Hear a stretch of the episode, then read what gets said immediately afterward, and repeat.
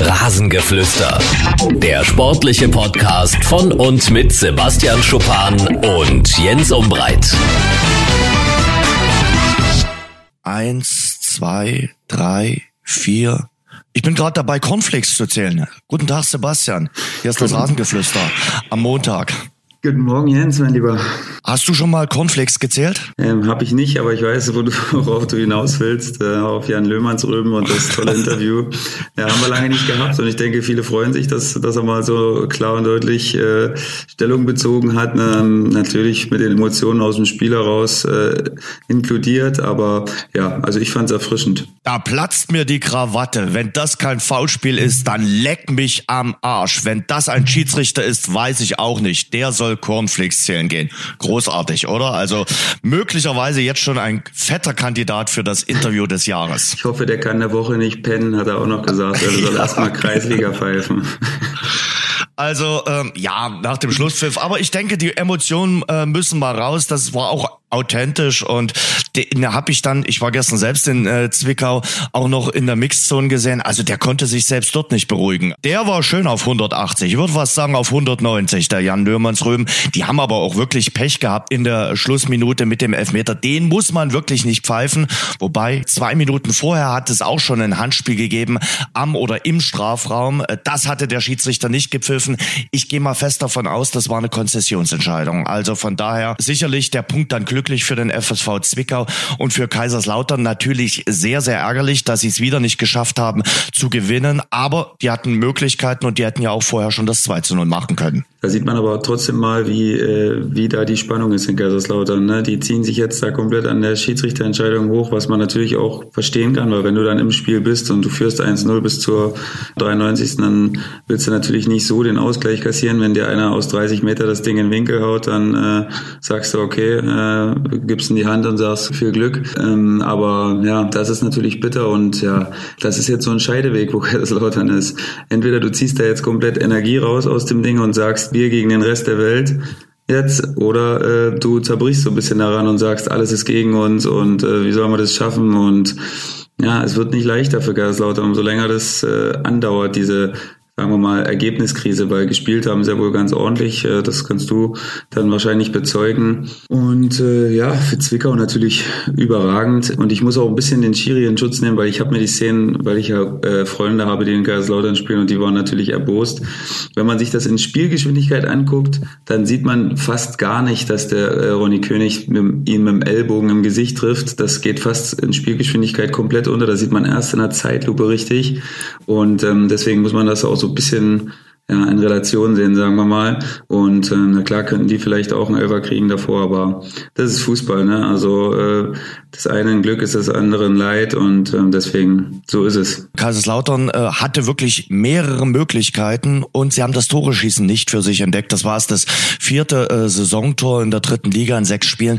Das ist ein bisschen äh, zu wenig, aber man hört so aus dem Umfeld, selbst wenn sie da gestern verloren hätten in Zwickau, Michael Fronzek wäre Trainer wohl geblieben. Jetzt bleibt es äh, wahrscheinlich sowieso, trotz der Kritik aus den äh, Medien, weil äh, der Kicker hatte schon einen sehr kritischen Artikel in dieser Woche äh, gegen äh, Michael Fronzek gebracht, aber er hat weiterhin das Vertrauen des Vorstandes beim ersten FC Kaiserslautern. Da setzt man darauf, dass sich das Team im Laufe der Saison dann einspielt. Aber natürlich äh, haben die sich den Saisonstart ganz, ganz anders vorgestellt. Ja, das hat mich auch ein bisschen gewundert, dass, dass dass der Kicker da jetzt schon so einen Gas gegeben hat.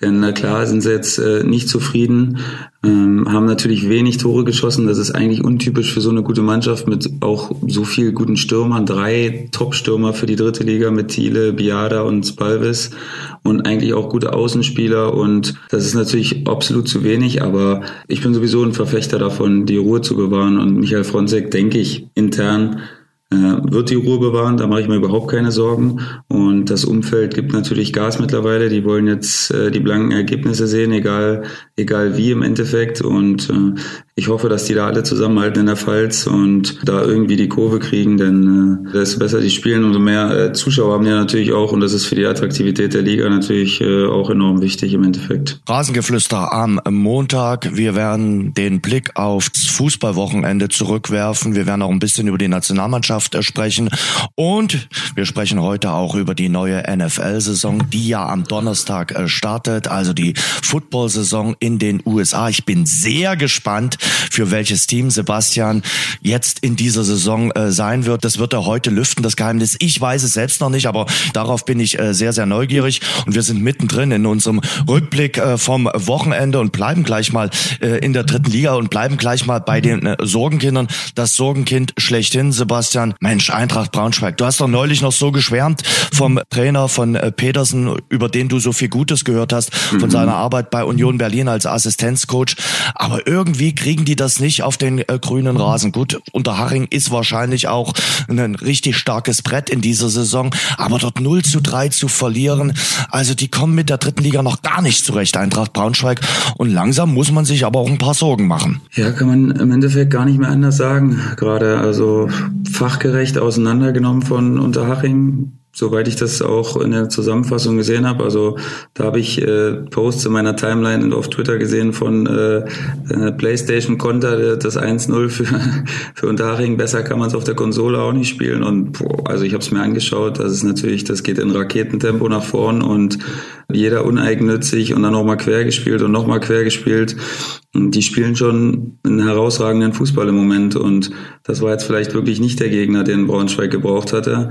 Unter Haching mit absolut breiter Brust. Und äh, wenn die natürlich dieses Vertrauen haben und ähm, die spielen einen Fußball, der nur mit Flachpässen funktioniert und lassen die Kugel laufen, haben viele Positionswechsel, dann läufst du gegen die äh, ja, weitestgehend hinterher. Und das ist natürlich unangenehm, wenn die dann einmal führen, dann ist es wirklich sehr schwer. Wie gesagt, wir haben letztes Jahr beide Spiele verloren und äh, spielen jetzt gegen Unterhaching. Äh, äh, und ich hoffe, dass wir das so ein bisschen ausmerzen können, weil das ging mir auch richtig auf die Nerven letztes Jahr, dass die uns zweimal geschlagen haben. Wir waren da top motiviert, aber die haben immer was dagegen zu setzen. Und für Braunschweig, puh, drei Punkte und das mit drei Unentschieden, das ist nicht wirklich gut. Und da hat man schon reagiert, hat Marc Arnold äh, hinausgeschmissen. Habe ich nicht kommen sehen, ehrlich gesagt. Ich dachte, dass da zuerst der Trainer gehen müsste, wenn so eine Entscheidung ansteht, weil die Verdienste von Marc Arnold ja doch relativ hoch sind und sich niemand beschwert hat, dass da viele skandinavische Spieler dazugeholt wurden in den letzten Jahren, wenn es gepasst hat. Aber jetzt wo es nicht passt, da wird direkt äh, zu solcher Maßnahme äh, gegriffen. Das habe ich jetzt von Weitem wirklich mit keinem Insiderwissen nicht so recht nachvollziehen können, weil jetzt hast du komplett alle Leute, die was mit dem Aufschwung dieses Vereins in den letzten ja, Jahrzehnten zu tun hatten, über Bord geschmissen und ähm, hast keinen mehr da, mit dem man sich jetzt damit noch identifizieren kann. Und ja, die Fans sind auf 180 und das wird, das wird wirklich eine Mammutaufgabe, da, da rauszukommen. Und ich weiß gerade nicht, gegen wen sie nächste Woche spielen. Ich schaue gerade mal nach. Gegen Jena zu Hause, ja, Freitagabend. Auch nicht gerade leicht. Die Jena macht einen äh, soliden Eindruck in diesem Jahr. Und das ist sicherlich ein Gegner, wo die Fans wieder sagen werden, naja, wenn wir gegen die nicht gewinnen, da gegen wen dann? Ja? Und so geht's weiter, Woche für Woche. Und du hast immer noch keinen Sieg. Da sieht man mal wieder, wir haben es ja letzte Woche schon erwähnt, wie schnelllebig das äh, Fußballgeschäft ist. Mai 2017 um den Aufstieg in die Bundesliga gespielt gespielt mit Lieberknecht und Arnold, äh, den sportlich Verantwortlichen. Beide sind nicht mehr im Amt und äh, trotzdem muss man auch sagen, äh, bei Mark Arnold war es wohl auch so, der stand schon im Sommer heftig in der Kritik nach dem äh, Abstieg in die dritte Liga. Du hast schon gesagt, äh, ja, in Braunschweig ist ordentlich äh, Unruhe. Unterhaching, der Gegner von Braunschweig am Samstag, das ist dann euer nächster Gegner und ich bin ja froh, dass der Kapitän der Mannschaft der Stunde Zeit gefunden hat für mhm. uns unseren heutigen Podcast. Also bei euch läuft's wie geschnitten Brot. Bei euch muss keiner Cornflakes zählen. Nee, aktuell nicht. Das ist richtig. Und wir freuen uns natürlich. Ja. Also das waren jetzt drei Gegner, gegen die wir gewonnen haben, die jetzt nicht absolute Laufkundschaft sind, sagen wir mal so. Ja, das war jetzt ein Spiel auf Messerschneide, muss man ehrlich sagen. Das war nicht so klar wie die zwei Spiele davor. Das war wirklich ein Spiel, was in beide Richtungen hätte ausgehen können. Wen eigentlich im erster Halbzeit klar besser als wir. Wir gehen aber trotzdem in Führung durch einen, durch einen herrlichen Freistoß vom Göbi. Und Dann zweite Halbzeit, boah, also da war dann wirklich eine hundertprozentige Leistungssteigerung vonnöten, dass wir das äh, Spiel gewinnen und Trainer hat klare Worte gefunden in der Halbzeit, was auch wirklich nötig war, weil das war echt dürftig.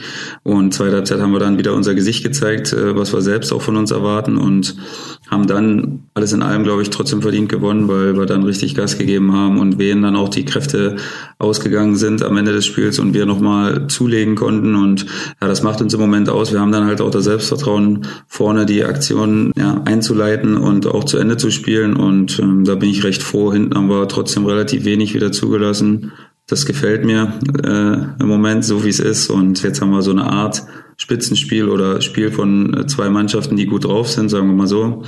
Wenn wir es auch nicht übertreiben wollen nach sechs Spieltagen. Und ähm, ja, da können wir jetzt mal sehen, wo wir, wo wir dann im Endeffekt wirklich stehen. Ich will dir ja keinen äh, Zucker in den grünen äh, Tee schütten, aber man sieht auch, wie sich alles relativiert. Eure Niederlagen, zwei von dreien gegen den Tabellenzweiten aktuell, gegen Uerding und gegen den Tabellendritten Osnabrück.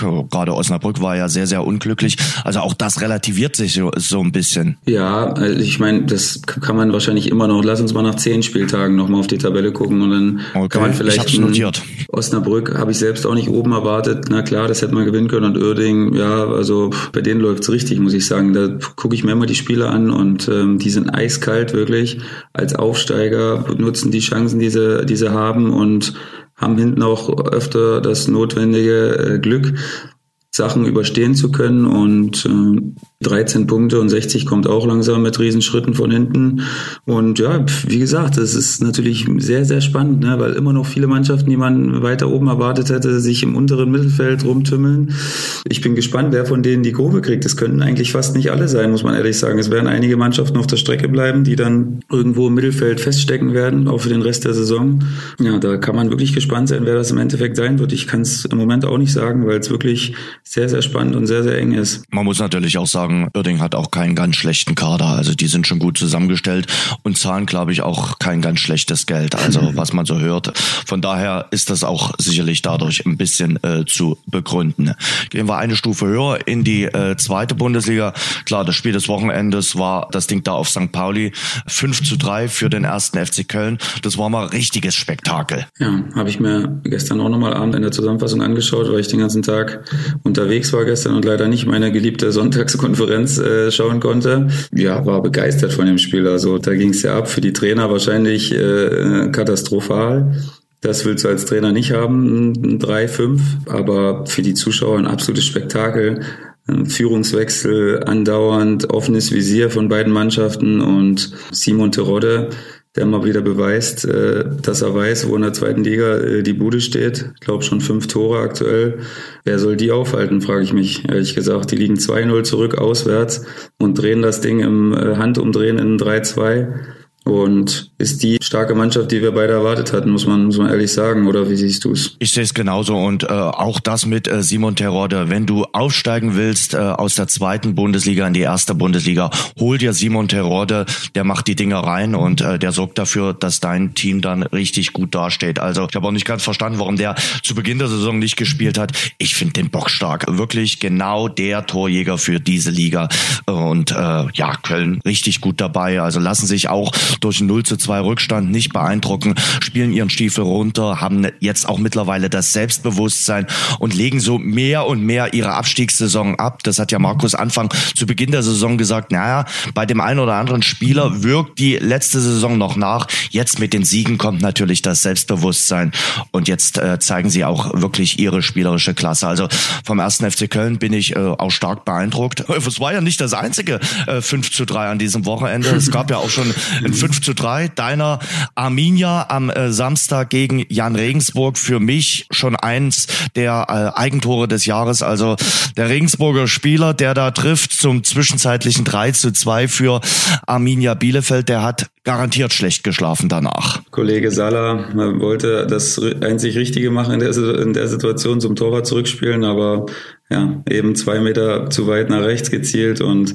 sieht natürlich total dämlich aus, äh, wenn du es dir anschaust, aber ja, passiert leider und äh, ich denke, die werden ihm nicht den Kopf abreißen, weil es war ja nur eins von fünf Gegentoren, äh, was dann im Endeffekt gegen sie gefallen ist. Und gut für Arminia natürlich. Äh, sieben Punkte nach vier Spielen, top. Kann man nicht anders sagen. Auch gar nicht so leichtes Auftaktprogramm mit unangenehmen Gegnern. Jetzt keine absoluten Hochkaräter, außer, außer der HSV, aber unangenehme Mannschaften wie Heidenheim und äh, Regensburg und Dynamo natürlich auch. Und deswegen, ja, ist natürlich die Welt in Bielefeld aktuell sehr in Ordnung. Und ja, wie ich gerade so auf die Tabelle schaue, ist auch in Darmstadt super in Ordnung. Ne? Vier Wollte Spiele, ich sagen, ja. Neun, genau. neun Punkte nur ein Spiel auf St. Pauli verloren und sonst auch im Pokal noch weitergekommen. Also Dirk Schuster scheint das äh, Patent äh, zu haben, wie das in Darmstadt gut funktioniert und hat natürlich ein paar Leute von damals wieder zurückgeholt mit Heller. Und ja, Campy ist auch da, aber der war schon letztes Jahr da.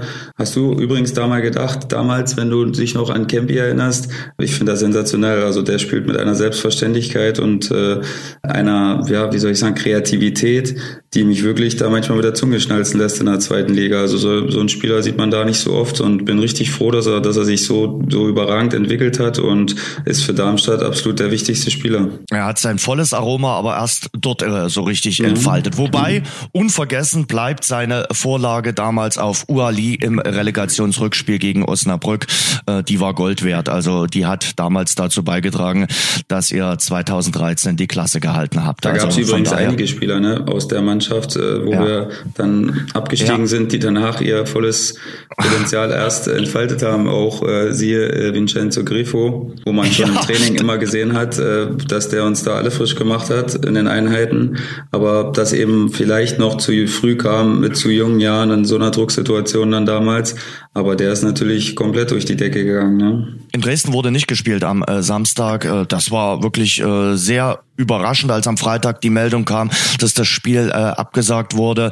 Und natürlich, äh, die Fans beider Mannschaften waren mal richtig sauer. Sicherlich, Sicherheit geht vor, aber ein Spiel 18 Stunden vor dem Anpfiff abzusagen, wo man wusste, dass am Samstag Demonstrationen in Chemnitz sein werden. Und das wusste man äh, schon nicht erst am Freitag, sondern das wusste man bereits ab Dienstag, Mittwoch. Da finde ich, da hätte man die Absage eher rausgeben können und da hätte man auch eher wissen können, dass nicht genügend Polizisten möglicherweise zur Verfügung stehen. Da hätte der HSV hier nicht erst anreisen müssen in Dresden und äh, da hätte man vielen Menschen auch ein bisschen was ersparen können. So ist es natürlich ganz, ganz bitter gelaufen, finde ich. Und äh, eins steht fest, äh, das Nachholspiel wird irgendwann unter der Woche stattfinden, an einem Abend, an einem Vorabend möglicherweise. Also so ganz attraktiv wird die Anstoßzeit nicht sein, wie sie hätte sein können am Samstag mit 13 Uhr. Wird ein bisschen schwieriger sein. Diese Woche, denke ich mal, wird ein Termin gefunden werden.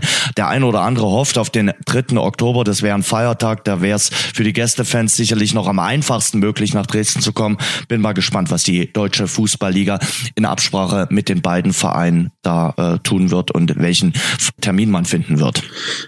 Ja, also total unglückliche Aktionen der Polizei, muss man ehrlich sagen. Ja, vor allem vom sächsischen Innenministerium. Also ich glaube, den äh, der Polizei macht man da nur bedingt einen Vorwurf. Ich finde, das sächsische Innenministerium hätte ja schon äh, am Mittwoch mal in den Kalender schauen können und sagen können, ach Mensch, das ist ja noch ein Fußballspiel am Samstag in Dresden. Da gibt's ja nicht nur Demonstrationen in Chemnitz, sondern auch noch das Fußballspiel.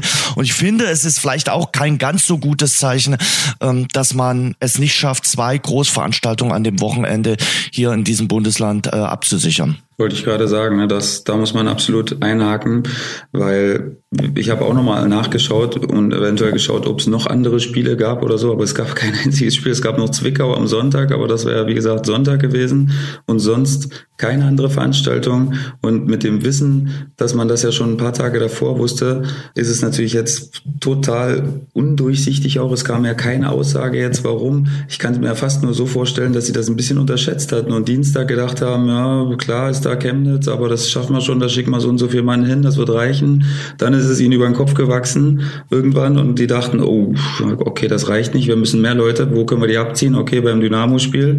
Und äh, das ist natürlich, das geht überhaupt nicht. Wenn du deswegen, und das will ich jetzt nicht kleinreden in Chemnitz, aber das muss natürlich abgesichert sein, aber dass dann ein zweite Ligaspiel darunter leiden muss und abgesagt wird. Also ich hoffe, dass das das erste und das letzte Mal ist, dass sowas passiert ist, weil das gibt kein gutes Bild ab und im Nachhinein jetzt nicht mal eine, eine, eine richtige Aussage dazu zu treffen, wie es jetzt nun dazu kam, dass, dass man das so kurzfristig absagen musste, dass da bleibt natürlich ein fader Beigeschmack. Also hier hatten auch einige einen sehr, sehr dicken Hals, das kann ich dir so sagen und am Ende haben dann eigentlich alle in die Röhre geschaut. In die Röhre schauen äh, momentan auch die Fans vom MSV Duisburg. Meine Güte, also die schießen keine Tore, holen keine Punkte, stehen richtig schlecht da. Machst du dir noch größere Sorgen als schon in der Vorwoche?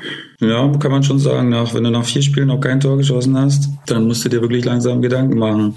Sandhausen hat ja wenigstens jetzt schon mal einen Punkt geholt. Eine der beiden Mannschaften, die ich so ein bisschen hochgejubelt habe. Ähm, ja, also die Alarmglocken müssen an sein. Ich bin froh, dass man da noch die Ruhe be bewahrt. Ich äh, habe da bis jetzt noch nichts gelesen, weil ich glaube, dass Ilya Grujew und auch Ivo Grilic das da trotzdem im Griff haben und äh, da einfach nur das, das berühmte Erfolgserlebnis mal fehlt. Aber also es ist allerhöchste Eisenbahn. Äh, ich äh, stecke nicht so tief äh, drin, dass ich da jetzt irgendwelche absoluten Tipps parat habe, aber da muss jetzt unbedingt äh, gewonnen werden, das nächste Spiel. Und das ist in Union Berlin, okay? Da gibt's einfachere Sachen, die du erledigen kannst ein ambitioniertes Auswärtsspiel für Duisburg. Ich glaube, danach geht's gegen Erzgebirge Aue. Erzgebirge Aue steht auch dort unten drin. Also auch die hinken den Erwartungen so ein bisschen hinterher. Für Ingolstadt gab's den für sie äh, relativ lebensnotwendigen äh, Sieg in der zweiten Bundesliga, den ersten Sieg in dieser Saison. Das Spiel habe ich gesehen. Trotz des äh, sehr schweren Auftaktprogramms von Aue muss man sich da trotzdem Gedanken machen, weil ja, das funktioniert noch nicht so richtig. Drei Tore in vier Spielen, okay, das das kann man sich noch irgendwie schönreden. Sieben Gegentore, hast halt gegen Köln da äh, schon ein paar kassiert. Man kann sich das schönreden, dass es, dass es noch alles okay ist. Ja, jetzt wäre zumindest ein Punkt vielleicht äh, vonnöten gewesen, dass du da wieder äh, in Ruhe noch arbeiten kannst, auch durch die Länderspielpause hinweg. Da muss jetzt natürlich gefeilt, gefeilt, gefeilt werden an, an den Schwächen. Und ähm, dann im nächsten Spiel, da musst du dann zu Hause äh, gegen St. Pauli, ja, die sind aktuell auch angeschlagen. Das, das sehe ich sogar als, als gute Möglichkeit, die dann umzuhauen und dann den Wind mitnehmen und äh, marschieren, weil sonst, wenn du von Anfang an da ganz tief drin steckst, dann wird die Saison natürlich ungleich schwerer. Und ganz oben in der Bundesliga, um welchen Fehlstarter, es geht mir auch äh, richtig äh, manchmal auf den Senkel, dass nach zwei Spieltagen dann schon von Fehlstartern äh, gesprochen wird. Um welches Team machst du dir da Sorgen? Schalke 0 Punkte, Freiburg 0 Punkte, Leverkusen 0 Punkte und Stuttgart 0 Punkte. Um Leverkusen, da habe ich ja in der Vorschau eine der wenigen Mannschaften, wo ich mal ein bisschen recht behalten habe. Das habe ich nicht ganz so schön gesehen, wie das, wie das viele gemacht haben. Klar, Bailey hat jetzt äh, getroffen, wo ich gesagt habe, der muss viel treffen, damit das funktioniert. Jo, von Wolfsburg auseinandergenommen zu werden, da brennt die Bude aktuell und ich habe schon irgendwas heute. Der Boulevard macht schon die Trainerdiskussion auf. Also äh, da wird Heiko Herrlich schon in Frage gestellt. Es werden schon mögliche Nachfolgekandidaten ins Gespräch gebracht. Hasenhüttel, Wolf und Co. Aber ganz ehrlich, zweiter Spieltag, äh, mal abwarten und äh, jetzt mal die Länderspielpause gucken und äh, ja, also ich kann mir nicht vorstellen, dass äh, Bayer Leverkusen die Saison auf Platz 17 beendet. Ich bin aber ganz zufrieden äh, und habe tief durchgeatmet, äh, dass der FC Bayern endlich wieder an der Tabellenspitze ist. Hab mir schon letzte Woche ein paar Sorgen gemacht, aber huh, sie haben äh, die Tabellenspitze wieder erklommen. Äh, ja, war schon überzeugend. Also 3 zu 0 in Stuttgart. Es fällt mir schwer, nicht daran zu glauben, dass äh, die Bayern äh, nicht die Meisterschale holen. Also äh, sie sind der klare Favorit und äh, sie bringen die PS auch schon zu Saisonbeginn gut auf den grünen Rasen. Ja, da musst du aber aufpassen, die werden aktuell hart gejagt von Wolfsburg und Hertha. Ja, also, genau. da ja. weiß nicht, wie lange sie dem Druck da noch standhalten können von den zwei Mannschaften. Das muss man, muss man schauen, wie sie damit umgehen in den nächsten Wochen. Jetzt haben wir Länderspielpause. Äh, sag mal, hast du dir die, die zwei Stunden Pressekonferenz von Joachim Löw und Oliver Bierhoff äh, am letzten Mittwoch gegönnt in voller Länge? Habe ich mir nicht gegönnt. Gefühlt ist die WM zwei Jahre her schon wieder und äh, da habe ich mir auch wirklich fast gar keinen Bock, mich da wieder reinzudenken in das Drama. Wieder mal, muss man ehrlich sagen, eine Aktion vom DFB total zum falschen Zeitpunkt. Also machst entweder, keine Ahnung, nach dem Turnier direkt. Was, was soll das jetzt? Du nimmst den Fokus jetzt von der schönen ersten Liga vom Fußball weg und willst dieses, dieses Schmach wieder hochbringen. Und klar muss das analysiert werden, aber dann macht's doch intern. Also für mich hat das jetzt wirklich, ich weiß jetzt genauso wenig wie davor. Der hätte jetzt auch gar nichts mehr richtig machen können. Jetzt hat er quasi alle Eingeständnisse gemacht, hat gesagt, ja, teilweise überheblich und das und das und das. Aber die Unruhe ist trotzdem gleich da und es wäre egal gewesen, was er gesagt hätte, meiner Meinung nach. Ich weiß nicht, wie du siehst. Ich denke schon, dass äh, das Land natürlich äh, Antworten eingefordert hat nach dieser größten aller möglichen äh, Blamagen, die es für den deutschen Fußball bei einer Weltmeisterschaft gegeben hat. Ich finde, dass es gute Gründe gegeben hätte, die äh, Pressekonferenz unmittelbar nach der Weltmeisterschaft, vielleicht in der Woche nach der WM abzuhalten, dann äh, Tacheles zu reden. Ich weiß gar nicht, was der zwei Monate Zeit gebraucht hat, um mhm. die Analyse zu betreiben. Also ich fand die Pressekonferenz auch eher enttäuschend. Joachim Löw war wenigstens äh, selbstkritisch. Bei Oliver Bierhoff habe ich äh, Selbstreflexion und Selbstkritik komplett vermisst. Wenn er dann auch davon spricht, äh, wie man mit dem Namen äh, die Mannschaft künftig umgehen äh, will, dass man das die Stakeholder fragen will. Na, das ist das Letzte, was der Fan jetzt gerade wissen will, dass man die Stakeholder fragen will. Also ganz ehrlich, jeder weiß doch, dass der äh, Begriff die Mannschaft nur ein Marketingkonstrukt ist. Und äh, jeder weiß auch, dass im Volk niemand sagt, oh, heute Abend spielt die Mannschaft gegen Frankreich. So nennt niemand die Nationalmannschaft. Also den Auftritt von Oliver Bierhoff fand ich äh, richtig schwach. Er hätte auch mal sagen können, Mensch, ich habe da, da, da und da Fehler gemacht und wir werden äh, jetzt folgende Schlüsse daraus ziehen.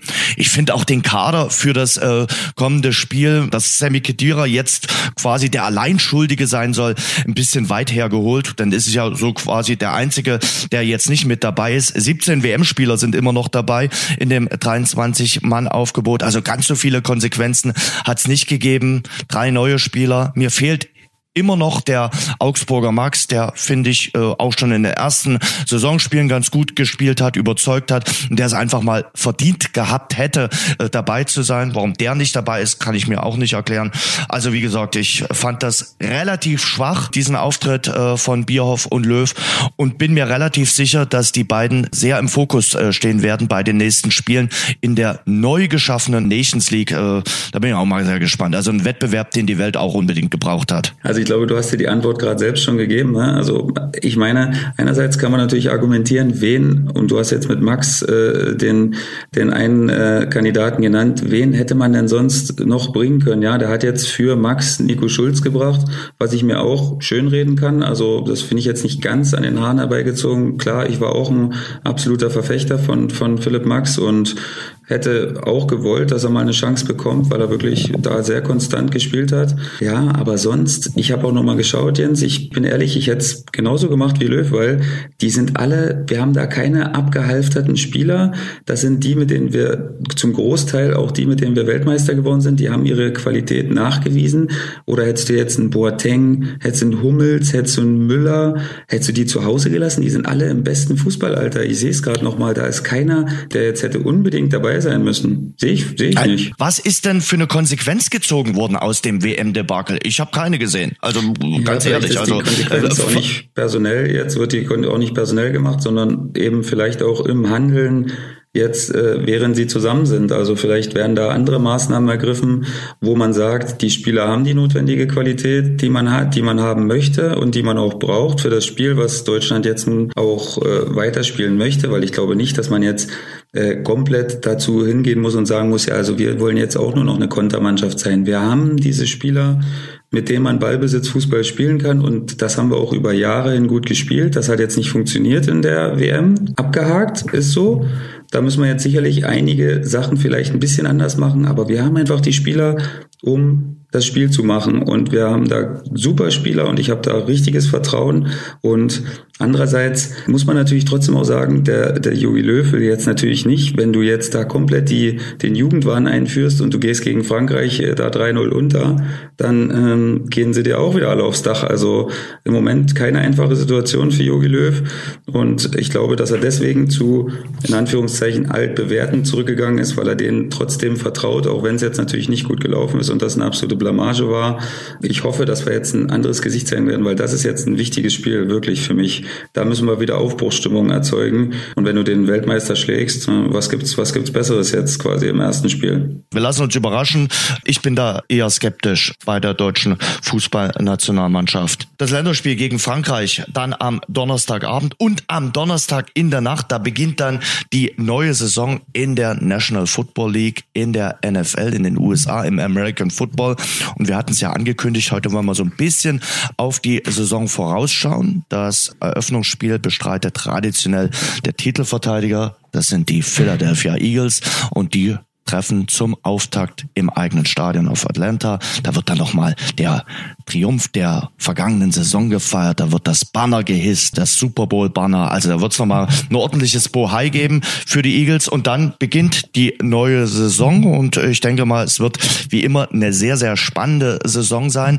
Ähm, Sebastian, bevor wir zu deiner Mannschaft äh, kommen, habe ich mir gedacht, wir werden es jetzt nicht jede Mannschaft sezieren, aber wir werden mal so ein bisschen durch die einzelnen Division gehen. Fangen an mit der AFC im Norden mit den Ravens, mit den Steelers, den Browns und den Bengals, also mit Baltimore, mit Pittsburgh, mit äh, Cleveland und äh, Cincinnati.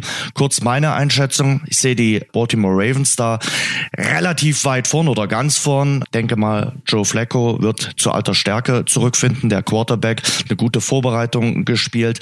Baltimore hat weiterhin eine der besten Abwehrreihen der Liga. Ich denke, sie können so ein bisschen auch die Lücke zu den Steelers äh, schließen, die in der letzten Saison in der Division Erster waren. Die Steelers sicherlich mit Ben, Brown und Bell, also in den drei Bs, äh, ganz, ganz stark in der Offense. Die Defense ist für mich eher fragwürdig. Die äh, Cleveland Browns werden sich verbessern. Das ist auch nicht besonders schwierig, wenn man die letzte Saison 0 zu 16 gespielt hat. Also ich bin sehr gespannt auf den ersten Pick auf Baker Mayfield, den äh, Quarterback. Der wird meiner Meinung nach ein gutes Jahr spielen, wird natürlich sicherlich auch mal die Rookie-Probleme zu spüren bekommen, die es im ersten Jahr immer gibt. Aber ich bin mir relativ sicher, dass die Browns Siege feiern werden, anders als in der Vorsaison. Ja, und die Bengals, das ist so ein Durchschnittteam, denen fehlt es in der Offense an vielen, vielen Stellen Stellen äh, an, an wichtigen Spielern und äh, da bin ich mir relativ sicher, dass das keine überzeugende Saison äh, sein wird. Ich äh, sehe die Bengals sogar in der Division äh, auf dem letzten, auf dem vierten Platz. Okay, das überrascht mich wirklich, aber auch vor allen Dingen, dass du die Steelers nicht ganz vorne siehst, weil das ist, hast das anscheinend ist kein Vertrauen in Slim Ben Roethlisberger, der anscheinend in der Form seines Lebens ist und da richtig abgespeckt hat und kaum wiederzuerkennen ist, zumindest äh, körperlich. Und ähm, ja, wie du gesagt hast, für mich die Offense wird wird durchrasieren durch die durch die Division und die Ravens haben haben ihre Defense, das ist klar. Also ich sehe die Steelers ganz vorn und dann die Ravens und ja die Bengals. Also das ist so wie Hertha BSC aus der Bundesliga, die die da schalte ich immer weg, wenn die Bengals dabei sind. Und äh, die Browns, da bin ich einfach gespannt, weil die können natürlich im Endeffekt nur gewinnen. Und was wäre schon toll, wenn die, wenn die bei ja, so vier Siegen landen würden, vier bis fünf. Mehr traue ich denen dann trotzdem nicht zu und äh, ja, für mich klar an die Steelers. Aber ist klar, dass du dein Team natürlich da nicht zu hoch jubeln willst, weil dann im Endeffekt die Fallhöhe doch ein bisschen höher wäre. Er hat mich äh, ertappt, der Sebastian Schuppan. Äh, das mache ich eigentlich ungern, jetzt die Steelers hier zu hoch zu hängen. Natürlich hoffe ich, dass es anders ausgehen wird und natürlich hoffe ich, dass die Steelers zum dritten Mal in Folge sich den Division-Sieg äh, sichern können. Und ja, die Offense, die macht schon Spaß. Bin mal gespannt, wie lange Ben noch spielen wird. Er hat ja gesagt, zwei, drei Jahre will er schon noch machen. Äh, er ist überragend, muss man wirklich sagen. Für mich auch unter den Top 5 der Quarterbacks äh, dabei. Vor allen Dingen hat er jetzt alles gemacht, dass er noch eine Weile spielen kann. Ne? Wenn du ja. natürlich da die Kilos noch verlierst, dann, dann fällt dir natürlich das Bewegen einfacher. Das weiß natürlich jeder. Lauf mal mit zwei, fünf Kilo Handeln durch die Gegend, dann weißt du ungefähr, was, was das für einen Unterschied macht. Bin da total überzeugt von den Steelers. Apropos Quarterback, da sind wir möglicherweise beim besten Quarterback aller Zeiten bei der AFC East und äh, da sind wir sofort bei New England, äh, den Patriots. Äh, die haben zwar ein paar Abgänge gehabt, aber solange Brady und Belichick äh, an Bord sind, also der Quarterback und der Head Coach, muss man sich, glaube ich, um die keine Sorgen machen. Die sind für mich ganz, ganz klarer Favorit in der Division. Ich bin gespannt, was Miami auf den Rasen bekommt mit Ryan Tannehill, der endlich wieder dabei ist, seine Verletzung äh, auskuriert hat. Die haben gute Receiver, also gute Waffen auch in der Offense, äh, auf die bin ich sehr gespannt. Äh, gespannt bin ich auch auf die Jets. Darnold, äh, der neue Quarterback. Da könnte man ähm, auf den einen oder anderen Sieg hoffen und auch damit rechnen. Die werden wohl für ein paar Überraschungen sorgen. Ich glaube nicht, dass es für die Playoffs reichen äh, wird. Und äh, die Jets sehe ich weiter im Rebuilding-Modus. und ja, die Bills, die haben letztes Jahr die Playoffs erreicht. Das war irgendwann mal ihr großes Ziel. Äh, das war eine Saison am Limit. Äh, die sehe ich in dieser Saison auf Platz 4 in der Division. Äh, die haben ein paar wichtige Spieler, vor allen Dingen in der O-Line verloren. Den Bills traue ich nicht viel zu. Das sehe ich auch so, die habe ich auch äh, am unteren Ende der, des Tableaus hier äh, gelistet. Die Patriots, da besteht für mich überhaupt keine Frage. Klar haben die ein paar Leute verloren, aber da, da habe ich aktuell keine Bedenken. Ich sehe sie aber auch nicht den Super Bowl gewinnen dieses Jahr. Und ähm, ja, bei Miami, da kann man nur hoffen, dass das mit Tannehill klappt, weil Brock Osweiler, ich weiß nicht, ob man den da sehen will, in, in, auf der Quarterback-Position, denn äh, da gibt's ja doch immer arge Bedenken, was ihn betrifft. Und da kann man sich nur wünschen, dass Tannehill das äh, gut hinbekommt. Und die Jets haben eine gute Preseason gespielt, meiner Meinung nach. Und äh, ja, vielleicht können die da ein bisschen überraschen. Weiß nicht, ob sie am Endeffekt äh, schaffen können, vor den Dolphins zu landen, glaube ich eigentlich nicht. Deswegen sehe ich die Dolphins an zwei und die Jets an drei und die Bills, äh, die sehe ich nicht. Also auch an äh, vier. Übrigens, äh, nächste Woche äh, im Interview der Woche kann ich schon mal äh, dazu sagen, Sebastian Vollmer, äh, der zweifache Super Bowl-Sieger von New England. Äh, wir haben mit ihm gesprochen und gibt gerade auch ein Buch raus und das Interview von ihm wird es dann in der nächsten Woche geben. Gehen wir weiter und zwar in die AFC South. Äh, da gibt's Houston, die Jaguars, die Titans und die Colts. Das sind auch die vier Mannschaften, so wie ich es in der Reihenfolge sehe. Also für mich Houston äh, auf eins. Wichtig ist natürlich, dass sie von Verletzungen verschont bleiben, anders als in der Vorsaison. Also Deshaun Watson ist ein richtig starker Quarterback. Das hat er in der letzten Saison schon angedeutet, äh, gerade auch was das Playcalling äh, angeht. Also von dem bin ich überzeugt. Er wichtig wird sein, dass äh, JJ Watt in der Defense zurück ist und äh, fit bleibt. Also für mich die Nummer eins in der Division. Viele sagen, nee, sie sind eher die Jaguars. Bei den Jaguars ist mein großes Fragezeichen der Quarterback Blake Bortles. Von dem bin ich einfach nicht überzeugt. Ja, die haben eine bockstarke Defense, vielleicht eine der besten Abwehrreihen äh, der NFL und trotzdem das große Fragezeichen bleibt deren Quarterback. Deshalb nur Platz zwei für mich in der Division, aber ich sehe sie dann trotzdem äh, mit Wildcard-Chancen. Die drei geht für mich an die äh, Titans. Die haben einen neuen Head Coach. Muss man auch gucken, wie es bei Marcus Mariota, dem äh, Quarterback, läuft. Sehe ich trotzdem nicht in dieser Saison äh, mit Chancen auf die Playoffs und Platz vier Indy. Indy war früher zu Zeiten von Peyton Manning natürlich immer ein klarer Playoff-Kandidat. Unter Andrew Luck, der wieder fit ist, äh, ist es ein Team, das trotz eines wirklich richtig guten Quarterbacks es wieder nicht schaffen wird in die Playoffs. Äh, ist alles auf Umbruch ausgelegt und man wird wohl noch ein, zwei Jahre brauchen, um dann in der Division wieder angreifen zu können. Sehe ich in dieser Saison auch nur Platz vier. Ja, also ich wünsche Andrew Luck auf jeden Fall auch nur äh, das Beste, dass er wieder dahin kommt, wo, wo wir ihn alle äh, gesehen haben und wo, wie wir ihn auch alle sehen wollen. Bei den äh, Texans, äh, da hoffe ich auch, dass Deshaun Watson da an diese überragende Rookie-Saison an äh, knüpfen kann.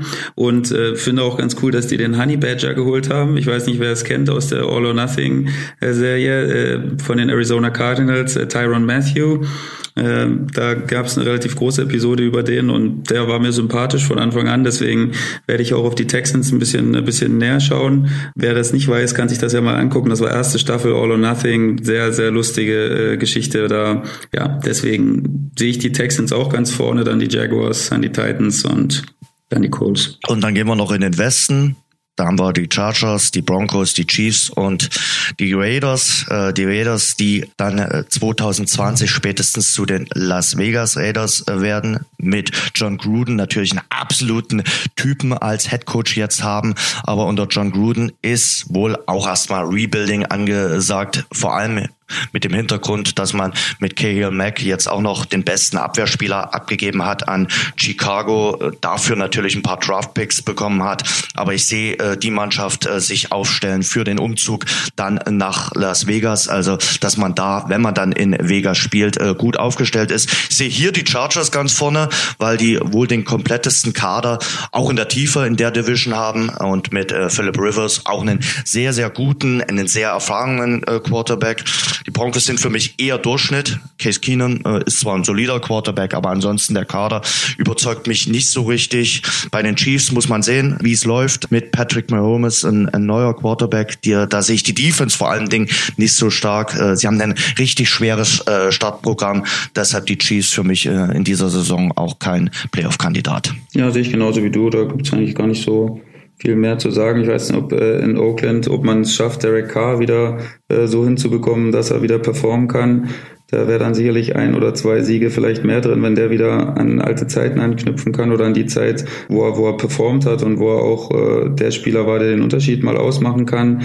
Und sonst sehe ich auch die Chargers ganz vorn. Und dann gehen wir in die NFC und da gleich in den Norden. Und äh, da ist meine Reihenfolge Vikings, Packers, Bears und Lions. Also die Vikings, boah, richtig starker Kader. Mit Sheldon Richardson äh, haben sie sich noch ein Stückchen äh, verbessert. Die wichtigsten Spieler der vergangenen Saison konnten gehalten werden. Bin gespannt, was Kirk Cousins, der zuletzt Quarterback in Washington war, was der reißen kann. Tendenziell haben sie sich auf der Quarterback-Position sogar noch verbessert. Für mich Division-Sieger in der Division, die nicht ganz einfach ist. Dahinter kommen die Packers. Die Packers werden aus meiner Sicht in die Playoffs kommen, vor allem wegen einem Mann, wegen Aaron Rodgers. Also für mich der beste Quarterback in der NFL. Jetzt mögen die ganzen Brady-Jünger sagen, oh, aber wir haben doch Tom Brady. Ja, für mich ist trotzdem Aaron Rodgers das kompletteste Paket und er hat nicht ohne Grund äh, den Supervertrag unterzeichnet. 134 Millionen Dollar für vier Jahre, aber das ist er auch wert. Fragezeichen muss man bei Green Bay natürlich ein bisschen stellen, äh, sowohl beim Running Back als auch bei der Linebacker-Position. Also also da gibt's äh, sicherlich ein paar Fragezeichen, aber wenn du einen Aaron Rodgers hast, dann äh, kannst du mit einem guten Gefühl in die Saison gehen. Die Bears äh, mit einem neuen Headcoach äh, bin ich auch mal sehr gespannt. Die haben sich eben diesen K.A. Mack, den besten Defense-Spieler, äh, geholt. Von daher sind die ganz solide, ganz ordentlich äh, aufgestellt. Ob es für die Playoffs reichen wird, eher fraglich. Und bei Detroit äh, ist für mich ein Team, wo es ähnlich laufen wird wie 2017. Licht und Schatten. Mit Stafford hat man sicherlich einen guten äh, Quarterback, äh, aber das wird nicht ausreichen, um äh, die Playoffs zu erreichen. Also ich sehe die Vikings auch äh, sehr, sehr stark. Super Defense dazu, Kirk Cousins geholt. Ähm, da sehe ich nicht viele Fragezeichen, muss ich ehrlich sagen. Bei Green Bay habe ich äh, nur geschrieben, Rogers, Rogers, Rogers. Der muss, der muss alles rausholen, der muss performen, der muss viele, viele Spieler besser machen, als sie sind. Da habe ich aktuell nur ein bisschen Angst um die Defense, ob die das hinbekommen. Und natürlich Rogers ja, Verletzungsanfälligkeit, weil der muss natürlich lange den Ball halten teilweise und äh, ja, ist dann natürlich auch mehr Attacken ausgesetzt oder mehr hat mehr Möglichkeiten, äh, attackiert zu werden. Und ich hoffe, dass da die Protection funktioniert. Denn wenn der ausfällt, dann kann man natürlich den Laden direkt zusperren. Dann wird es wahrscheinlich nichts mit den Playoffs, aber wer nicht auf Rogers setzt, der hat die Schönheit des Spiels nicht gesehen und ähm, Für diese dich der Genialität. Beste Quarterback? Ja, ich mag einfach diese absolute, diese Genialität von ihm, ne? Dieses, das kann man ja eigentlich nicht nicht mögen. Ne? Das, das, das muss man ja, das muss man ja fast schon anhimmeln, weil das ist einfach ein Genie. Diese Nervenstärke, die er besitzt, das ist wirklich für mich der absolute Wahnsinn. Und das hat er nicht nur einmal gezeigt, sondern äh, mehrfach in seiner Karriere, dass er der Mann auch für die letzten Minuten ist. Und äh, wenn du gegen äh, Green Bay spielst, ist das Spiel wirklich auch erst zu Ende, wenn die Uhr auf 60-0-0 steht, weil äh, gegen äh, Aaron Rodgers zu spielen, ist wirklich brutal hart. Genau, das ist ja auch dann für die Defense äh, des Gegners immer immer eine Sache, die wo die immer aufhorchen, ne? Die denken immer, oh Mann, wir führen, aber die haben eben Rodgers und das kann so schnell gehen, der ist so genial, der wird jeden kleinen Fehler, jede falsche Bewegung, die du machst, wird er sehen und äh, wird das knallhart bestrafen und deswegen ja, großer Fan von von Aaron Rodgers und ich hoffe, dass er dass er sie in die Playoffs trägt. NFC South für mich eine ganz ganz starke Division mit den Saints, mit den Falcons, mit äh, Carolina und mit äh, Tampa. Da. Ich sehe die Saints vorne, weil ich auch ein großer Fan von Drew Brees bin. Quarterback ganz stark und äh, bin mal gespannt, äh, ob er den Laden so zusammenhält. Äh, da ist natürlich bei jedem Team, was wir jetzt hier durchleuchten, ganz wichtig, dass die von Verletzungen äh, verschont bleiben, dass äh, deren Defense weiterhin so eine starke, enorme Entwicklung nimmt wie in der Vorsaison und man muss schauen, wie sie äh, den Ausfall von Mark Ingram, ihrem Running Back, kompensieren können. Der ist für die ersten vier Spiele gesperrt. Trotzdem die Saints für mich äh, Platz eins, dahinter die Falcons, sicherlich auch eine brutal starke Mannschaft. Die haben es natürlich jetzt auch so langsam verarbeitet, diese dramatische Niederlage im äh, Super Bowl 2017 gegen New England. Ich traue denen auf jeden Fall zu, sich äh, für die Playoffs zu qualifizieren ähm, und haben auch einen richtig guten äh, Quarterback. Also die sind für mich auch ein Kandidat für die Playoffs. Carolina eher fraglich bei mir, vor allen Dingen aufgrund ihrer fragilen O-Line und eben auch aufgrund der schwierigen äh, Division bin ich gespannt, was deren Erstrunden-Pick macht. Der Receiver, der machte in den ersten Spielen in der Preseason einen richtig guten Eindruck. Ja, und bei Tampa, ja, die haben zwar offensiv viel äh, Potenzial, aber der Quarterback James Winston ist die ersten drei Spiele gesperrt. Schwierige Division und dazu äh, wirklich äh, eine echte Wundertüte. Tampa, die Buccaneers sehe ich nur auf Platz vier. Sehe ich auch, ähm, die sehe ich relativ klar sogar auf Platz vier. Hab dann die, die Panthers und dann die Falcons Falcons, sondern die Saints. Die Saints, ja, also absolute Power mit, mit Drew. Offense ist überragend und äh, ja, auch Matt Ryan mit den, mit den, mit den Falcons sehe ich sehr stark und deswegen die Saints, dann die Falcons, die Panthers und die Buccaneers. Und wir gehen in die NFC East und äh, da haben wir den Titelverteidiger, die Phillies, äh, dann die Giants, die Dallas Cowboys und die Washington Redskins. Fangen wir mit dem Super Bowl Verteidiger an, also mit den Philadelphia Eagles. Weiterhin natürlich kann man das sagen bei einem Super Bowl Sieger ein sehr talentiertes Team, also personell richtig gut besetzt, aber sie sind jetzt natürlich nicht mehr der Herausforderer, jetzt sind sie der Titelverteidiger ähm, und damit sind sie auch nicht mehr das Team, das für die großen Überraschungen äh, sorgen wird, sondern jetzt muss geliefert werden. Es gibt äh, ein paar personelle Fragezeichen bei denen. Ein paar Spieler konnten in der Vorbereitung gar nicht mitmachen, weil sie immer noch angeschlagen waren. Und die Defense hat natürlich ein paar Puzzleteile verloren. Dennoch sollte es möglich sein, natürlich auch mit dem ganzen Hype, äh, die äh, Playoffs zu erreichen. Wird zwar nicht einfach, aber sollte möglich sein. Ah, ich tue mich schwer mit den Plätzen dahinter. Ich sehe die Giants dahinter, äh, weil die haben mit Pat Schimmer einen neuen Headcoach geholt. Der war vorher Offense Coordinator in Minnesota, hat dort gute Arbeit geleistet, sorgt für eine neue Euphorie in New York. Die haben sich einen richtig starken Running Back mit Barclay geholt im Draft und Odell Beckham Jr. hat seinen Vertrag verlängert. Also auch da ist jetzt Ruhe im Karton. Also die Giants auf Platz zwei. Was ich von den Dallas Cowboys halten soll, oh, da bin ich mir richtig unsicher. Die haben mit Des Bryant und äh, Jason Witten natürlich zwei starke Spieler äh, verloren. Äh, die Stärke hängt nach wie vor an der O-Line, aber da sind auch ein paar Fragezeichen drin. Ezekiel Elliott, äh, der Running Back, kann dann sicherlich mal wieder die die komplette Saison äh, durchspielen, also wird dann nicht mehr gesperrt sein.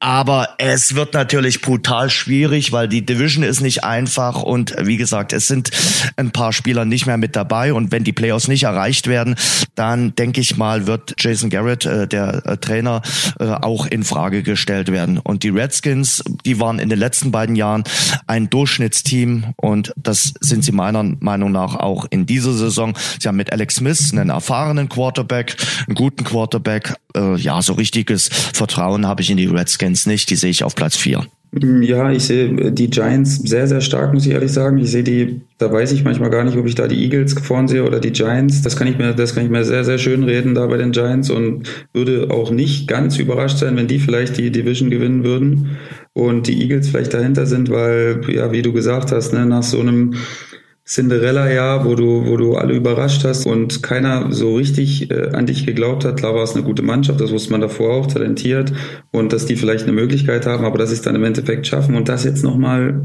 dem Druck standzuhalten und das zu wiederholen. Und man weiß, wie schwer es in der NFL ist, überhaupt solche Sachen zu wiederholen. Da ist es Jahr für Jahr super schwer, sich derselben äh, Kategorie wieder auszusetzen und dann wieder, wieder so stark zu sein. Deswegen, da sehe ich die Giants vorne, dann habe ich die Eagles, die Cowboys und die Redskins und äh, ja, Americas Team, die Cowboys.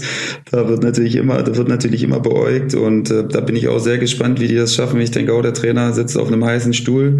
Aktuell, wenn das nicht funktioniert, funktioniert, dann wird alles über ihn hinein äh, einbrechen. Und äh, ja, Alex Smith bei den Redskins, ja, das ist auch eine, eine gute, eine gute Division und ich bin gespannt. Die sehe ich aber auch ganz hinten und äh, ja, somit die Giants vorne. Und dann gehen wir noch in den Westen und da sind bei mir ganz klar die LA Rams äh, das Team, äh, was es zu schlagen gilt. Die haben den besten Kader in der Division. Ähm, klar, Verletzungen können da alles kaputt machen, aber der Kader hat sich nochmals äh, verstärkt mit Talib, mit Peters und Shu. Also die sind noch besser geworden, wenn man die individuelle Klasse äh, sieht. Äh, dann haben sie einen der besten Running Backs der NFL. Also für mich sind äh, die Rams da die klare Nummer eins. Dahinter sehe ich sogar schon die 49ers. Die haben ein schweres Startprogramm, aber Jimmy Garoppolo, der Quarterback, hat schon in der letzten Saison angedeutet, zu was er in der Lage ist. Er kann die 49ers äh, besser machen und möglicherweise sind sie dann in ein, zwei Jahren auch mal wieder ein Playoff-Contender, also ein Kandidat für die Playoffs. Die Seahawks, äh, die waren schon letzte Saison nicht mehr in den Playoffs dabei, zum ersten Mal seit 2011. Da hängt vieles mittlerweile von Russell Wilson, dem äh, Quarterback, ab, äh, aber so stark wie in den letzten Jahren sind sie aus meiner Sicht nicht mehr.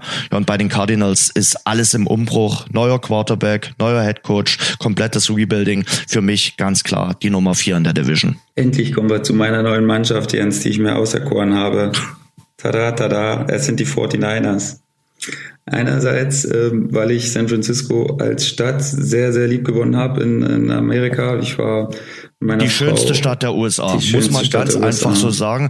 Ja, kann ich nur jedem empfehlen, wenn er mal eine USA-Reise plant, da unbedingt San Francisco nicht auszulassen, weil unfassbar schön, wirklich auch dieser Lifestyle, der da herrscht, dieses, diese Einstellung der, der, der, dieser Bay Area und diesen, diesen, den Leuten, die da wohnen, unglaublich hilfsbereit, unglaublich nett und einfach schön. Das Wetter ist, da muss man sich ein bisschen mit arrangieren. Ne? Es ist nie so richtig heiß, aber oft sonnig, aber immer ein bisschen kühl, immer ein Windchen. Aber äh, über die Stadt gibt's nichts zu meckern. Einfach wunderbar. Und deswegen habe ich mir die 49ers hier auch äh, äh, ausgesucht. Die Rams, boah, für mich absolute Top-Truppe, also Offense und Defense sehr gut. Fast schon eine Truppe gespickt mit, mit, mit All-Stars und äh, da warten die Leute auch relativ viel. Ich bin gespannt, wie sie dem Druck dann auch standhalten können. Vor allen Dingen auch in so einer Stadt wie, wie Los Angeles. Und die Seahawks, ja, da habe ich, äh, da habe ich Russell Wilson muss zaubern hier äh, geschrieben, dass da noch was kommen kann. Und die Cardinals, die mag ich ganz gern, wie gesagt, auch wegen dieser All or Nothing äh, wegen der ersten.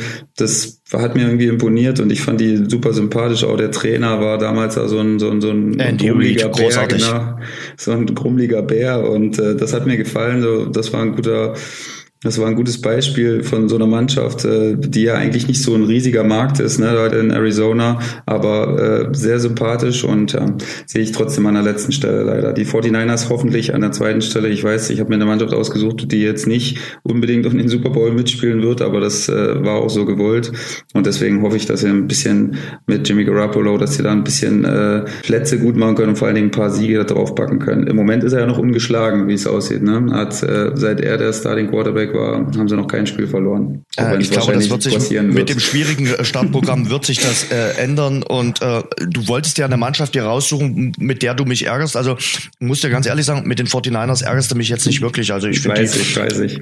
Ich hatte auch lange mit mir gerungen ob ich nicht eine nehme, die dir richtig, die dir richtig auf den Geist geht, aber habe ich dann äh, doch für die romantische Variante entschieden. Äh, da, auf jeden Fall. Ich war sogar schon im, im, im Stadion, habe mir nur eine Stadionführung gemacht, sehr beeindruckende Arena. Also lohnt sich auf jeden Fall mal äh, San Francisco sich anzuschauen und das Ganze äh, drumherum. Und äh, ja, gute Wahl, Herr Schupan. Ähm, hast du äh, einen Super Bowl-Tipp, den du jetzt uns noch preisgeben willst, oder warten wir damit noch ab?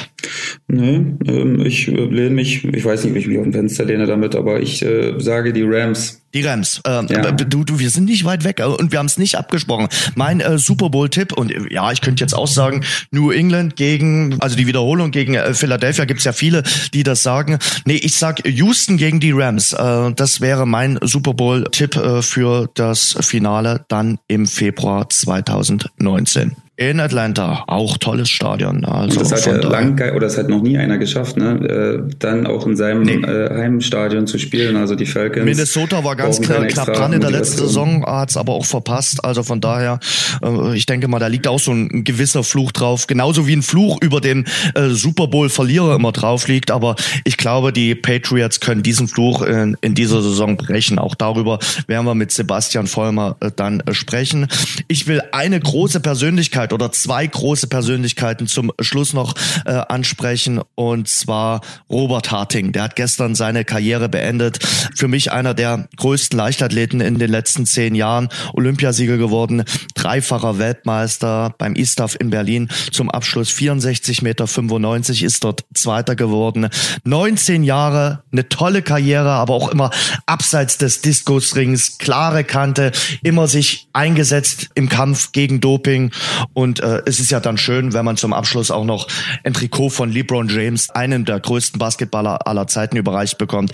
Also besser kann der Karriereabschied nicht sein. Dann auch noch in seinem Wohnzimmer. LeBron James, muss man kurz erklären, ist in Berlin gewesen, weil er dort ein Streetball-Turnier abgehalten hat. Äh, die sind ja gerade in Europa. Wundere mich sowieso, dass der Kollege Schuppan nicht nach Berlin gereist ist. Aber das war ein tolles Karriereende für Robert Harting. Ja, sehe ich auch so. Also ich äh, fand Robert Harting auch immer erfrischend ehrlich und äh, hat immer äh, Sachen angesprochen, die, die viele gerne unter den Tisch kehren. Und ich kann mich noch erinnern, er war damals auch in Cottbus bei mir äh, in der Schule. Ich war ein kleiner Bub, bin da gerade auf die Schule gekommen da war er schon äh, ein paar Klassen höher als ich und da ist immer dunkel geworden im Flur, wenn er, wenn er da runtergelaufen kam, weil es ja doch eine, eine riesige Erscheinung war und äh, hat sich dann zu einem absoluten ja, Weltklasse-Athleten in seinem Bereich entwickelt und habe immer mit ihm mitgefiebert und äh, finde, dass er den Abschied jetzt auch total verdient hat und äh, einer der größten Athleten, die wir in unserer Neuzeit jetzt äh, hatten im Leichtathletikbereich und äh, da können wir uns sicherlich glücklich schätzen, dass wir so einen so so einen Typen hatten, der der auch polarisiert hat und der aber auch Sachen angesprochen hat, die wie gesagt äh, nötig waren. Schönes Schlusswort, Sebastian. Das war das Rasengeflüster vom Montag vom 3. September. Uns gibt's im Netz auf rasengeflüster www.ftf.de. Ihr findet uns bei Instagram oder bei Twitter. Unsere Bitte abonniert uns, empfehlt uns weiter und ja, wir hören uns am kommenden Montag wieder. Sebastian, wie läuft die Länderspielpause in Würzburg ab? Ja, natürlich dadurch, dass wir jetzt eine, aktuell eine gute Serie haben, äh, relativ entspannt. Wir trainieren natürlich. Wir haben am Mittwoch ein Spiel gegen Heidenheim, wo ich gespannt bin, was, wie wir da, wie wir da agieren können äh, gegen den, gegen den Zweitligisten, der auch ganz gut äh, drauf ist. Aktuell, klar, haben sie jetzt verloren, aber trotzdem gut gestartet. Und ähm, ja, dann äh, natürlich kein Spiel am Wochenende, wahrscheinlich mal ein bisschen Zeit für die Familie. Und dann geht's äh, am Mittwoch, dem 12. mit dem äh, Toto-Pokalspiel gegen äh, die Schnüdel, wie sie hier genannt werden, in äh, Schweinfurt weiter und da brennt schon ganz Würzburg drauf und ähm, ja, wir als Team, wir können es auch kaum erwarten. Wir haben jetzt das nächste Derby vor der Brust und können uns hier bei den Fans natürlich äh, da gut in Stellung bringen, wenn wir das Ding auch noch ziehen. Wie werden die genannt? Die Schnüdel. Okay, auch ein schöner wieder was äh, gelernt. Begriff. Jens. Ja, wieder was gelernt. Also, ich denke mal, hier in Dresden wird in den nächsten Tagen der neue Trainer präsentiert werden. Auch das wird sehr spannend äh, sein. Wir sind zurück am nächsten Montag. Sebastian, ich wünsche eine schöne, eine spannende Woche und freue mich auf den nächsten Montag, auf das nächste Rasengeflüster. Danke, macht's gut. Tschüss. Das war unser Rasengeflüster. Nächsten Montag gibt's eine neue Folge von den Jungs. Abonniert und bewertet uns zum Beispiel bei iTunes oder bei Google Podcasts für Android.